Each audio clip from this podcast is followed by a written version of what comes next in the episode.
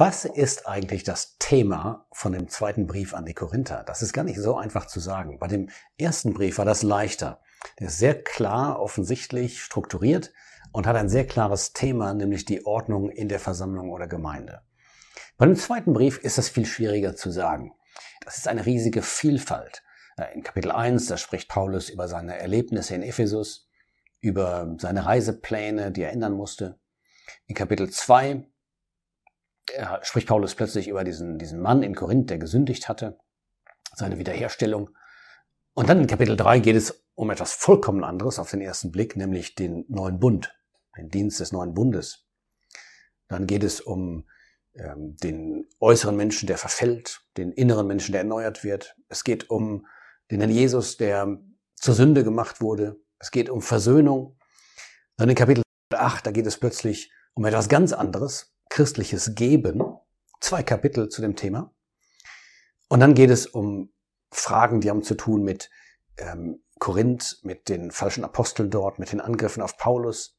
Aber er spricht auch ausführlich wieder über seine Leiden in Kapitel 11, dann über sein Erlebnis Kapitel 12, als er entrückt wurde ins Paradies, unaussprechliche Worte hörte. Es ist einfach eine riesige Vielfalt an Themen. Und dabei fällt noch auf, dass Paulus auffallend viel von sich selbst berichtet und auch, dass zwei Dinge immer miteinander verwoben sind. Das eine, das ist Belehrung, die er mitteilt, und das andere, das sind Erfahrungen. Und die Frage ist, wie kann man das verstehen, dass diese Vielfalt von Themen und auch überhaupt diese Themen behandelt werden in diesem Brief? Um uns etwas heranzutasten, möchte ich erstmal versuchen, die Situation zu beschreiben, in der Paulus diesen Brief beschrieben hat. Er war ja auf der zweiten Missionsreise in Korinth gewesen, hatte dort gearbeitet, die Versammlung in Korinth war entstanden und dann hatte er auf der dritten Missionsreise von Ephesus aus den ersten Brief geschrieben, 57 nach Christus.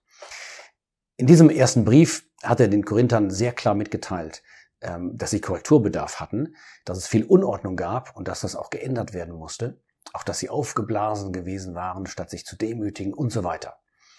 Und er hatte das in großer Übung getan, innerer Herzensübung. Und er war natürlich sehr gespannt. Er zitterte um die Korinther.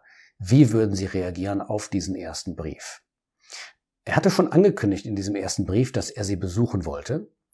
Aber er wollte erst warten, um zu sehen, wie die Korinther reagierten. Und so ist Paulus in Ephesus. Er wartet darauf, dass Titus zurückkommt, der in Korinth gewesen war, und ihm Nachricht gibt, wie die Korinther reagiert hatten. Aber davon spricht Paulus in äh, Kapitel 2 und in Kapitel 7 in diesem Brief recht ausführlich. Titus kam nicht. Paulus war beunruhigt. Er hatte einfach keine Nachricht.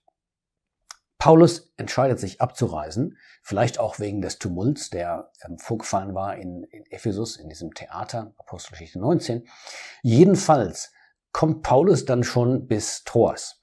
Er verkündet dort das Evangelium, auch mit Frucht, aber er, er reißt sich sozusagen los.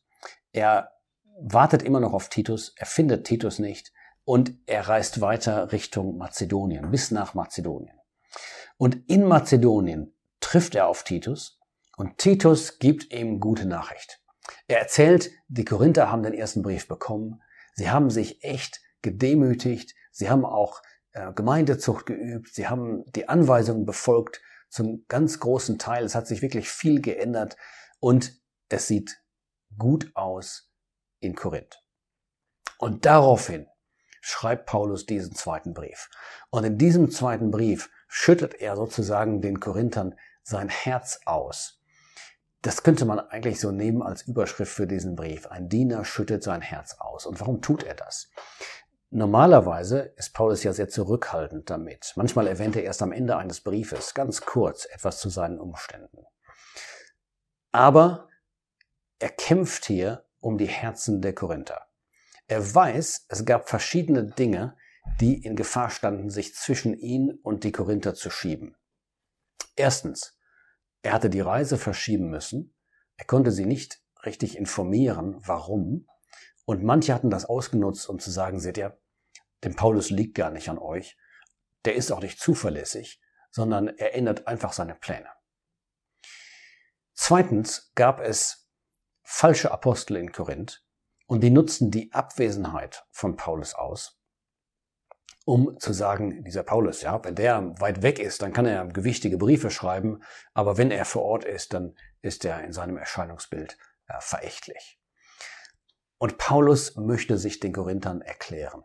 Und deshalb spricht er so ausführlich in Kapitel 1 über seine Erlebnisse, was er erduldet hat in Ephesus und wie Gott ihn getröstet hat.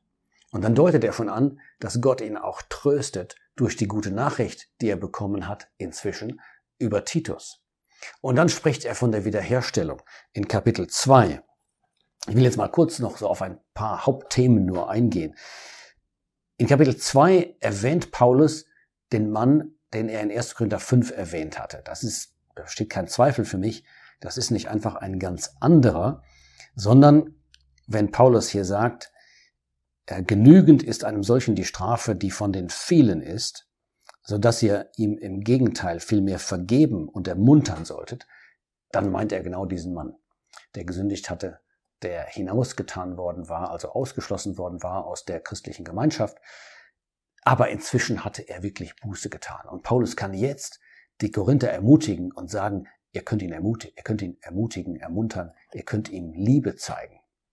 Das ist doch schön. Das ist das eigentliche Ziel der Zucht. Nicht irgendwie nur zu bestrafen, nicht nur sich zu reinigen, das auch, aber sie soll auch dazu führen, dass es eine Wiederherstellung gibt.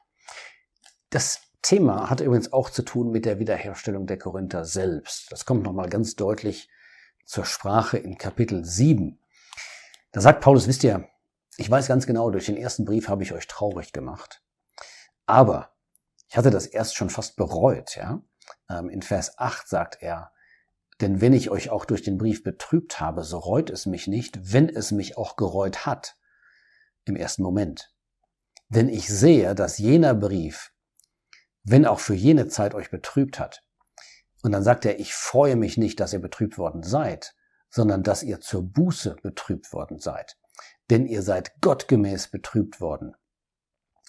Mit anderen Worten, diese Betrübnis war heilsam. Ja, genau das sagt er in Vers 10. Die Betrübnis gottgemäß bewirkt eine nie zu bereuende Buße zum Heil. Das heißt, es gab Wiederherstellung bei diesem Mann und es gab Wiederherstellung bei den Korinthern.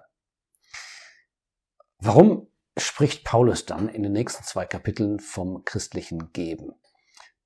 Auch hier geht es darum, dass er sozusagen ringt um die Herzen der Korinther. Die Korinther hatten angekündigt, dass sie eine Gabe machen wollten für die verarmten Gläubigen in Judäa. Aber sie waren dann irgendwie nachlässig gewesen und da war nie etwas draus geworden. Und deshalb schreibt Paulus ihnen ganz ausführlich dazu.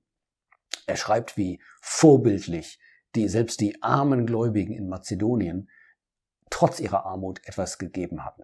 Und er ermutigt sie, er appelliert an ihre Herzen, dass sie doch auch wahrmachen, was sie versprochen haben. Es geht ihm nicht um das Geld. Das Geld war für die Armen in Judäa, aber er wollte Frucht sehen bei den Korinthern.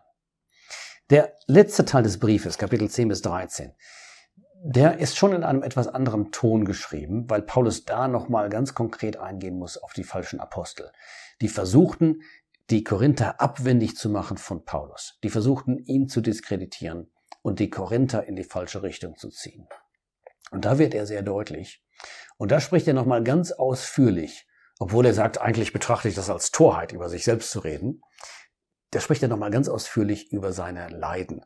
Das ist dieser beeindruckende Katalog in Kapitel 11, sicher nicht vollständig, aber vielsagend genug, in Mühen überreichlicher, in Gefängnissen überreichlicher, in Schlägen übermäßig.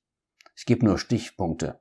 Todesgefahren, fünfmal 40 Schläge weniger einen, die Höchststrafe, dreimal mit Ruten geschlagen, dreimal Schiffbruch und so weiter, in Gefahren durch Flüsse, durch Räuber, von meinem Volk, in Gefahren von Nationen, in der Wüste und so weiter. Viele Begebenheiten, von denen wir aus der Apostelgeschichte gar nichts wissen. Warum spricht Paulus so ausführlich davon? Weil er den Korinthern sagen will, schau doch mal, würde irgendjemand bereit sein, das mitzumachen, was ich mitgemacht habe, wenn er nicht echt wäre, wenn es ihm nicht um euch ging. Und darauf kommt er auch nochmal zu sprechen. Er hatte wirklich aus Liebe zu den Korinthern gehandelt. Kapitel 12, Vers 15. Er sagt, ich will aber sehr gern alles verwenden und völlig verwendet werden für eure Seelen. Das ist wunderbar. Das, das ist ein echter Diener. Er sagt, ich bin bereit, alles einzusetzen, wenn es euren Zustand äh, fördert. Und dann sagt er dabei, das wusste er auch ganz genau, je überreichlicher ich euch liebe, umso weniger werde ich geliebt. Die Resonanz war am Anfang noch nicht so da, aber er macht ihnen ganz klar, er hatte aus Liebe zu ihnen gehandelt. Wenn man diesen Brief so liest, dann merkt man, es ist tatsächlich ein wunderschöner Brief. Und was auf den ersten Blick aussieht, wie ein gewisses, mit Verlaub gesagt, Durcheinander, ja, das entpuppt sich doch als eine wunderbare Ordnung. Und man merkt, ja, Gott hatte einen Plan. Gott wollte uns so einen Brief geben, der uns tiefe Einblicke gibt in das Herz dieses Apostels, wie er bereit war, alles einzusetzen zum Wohl der Korinther, um sie zu gewinnen.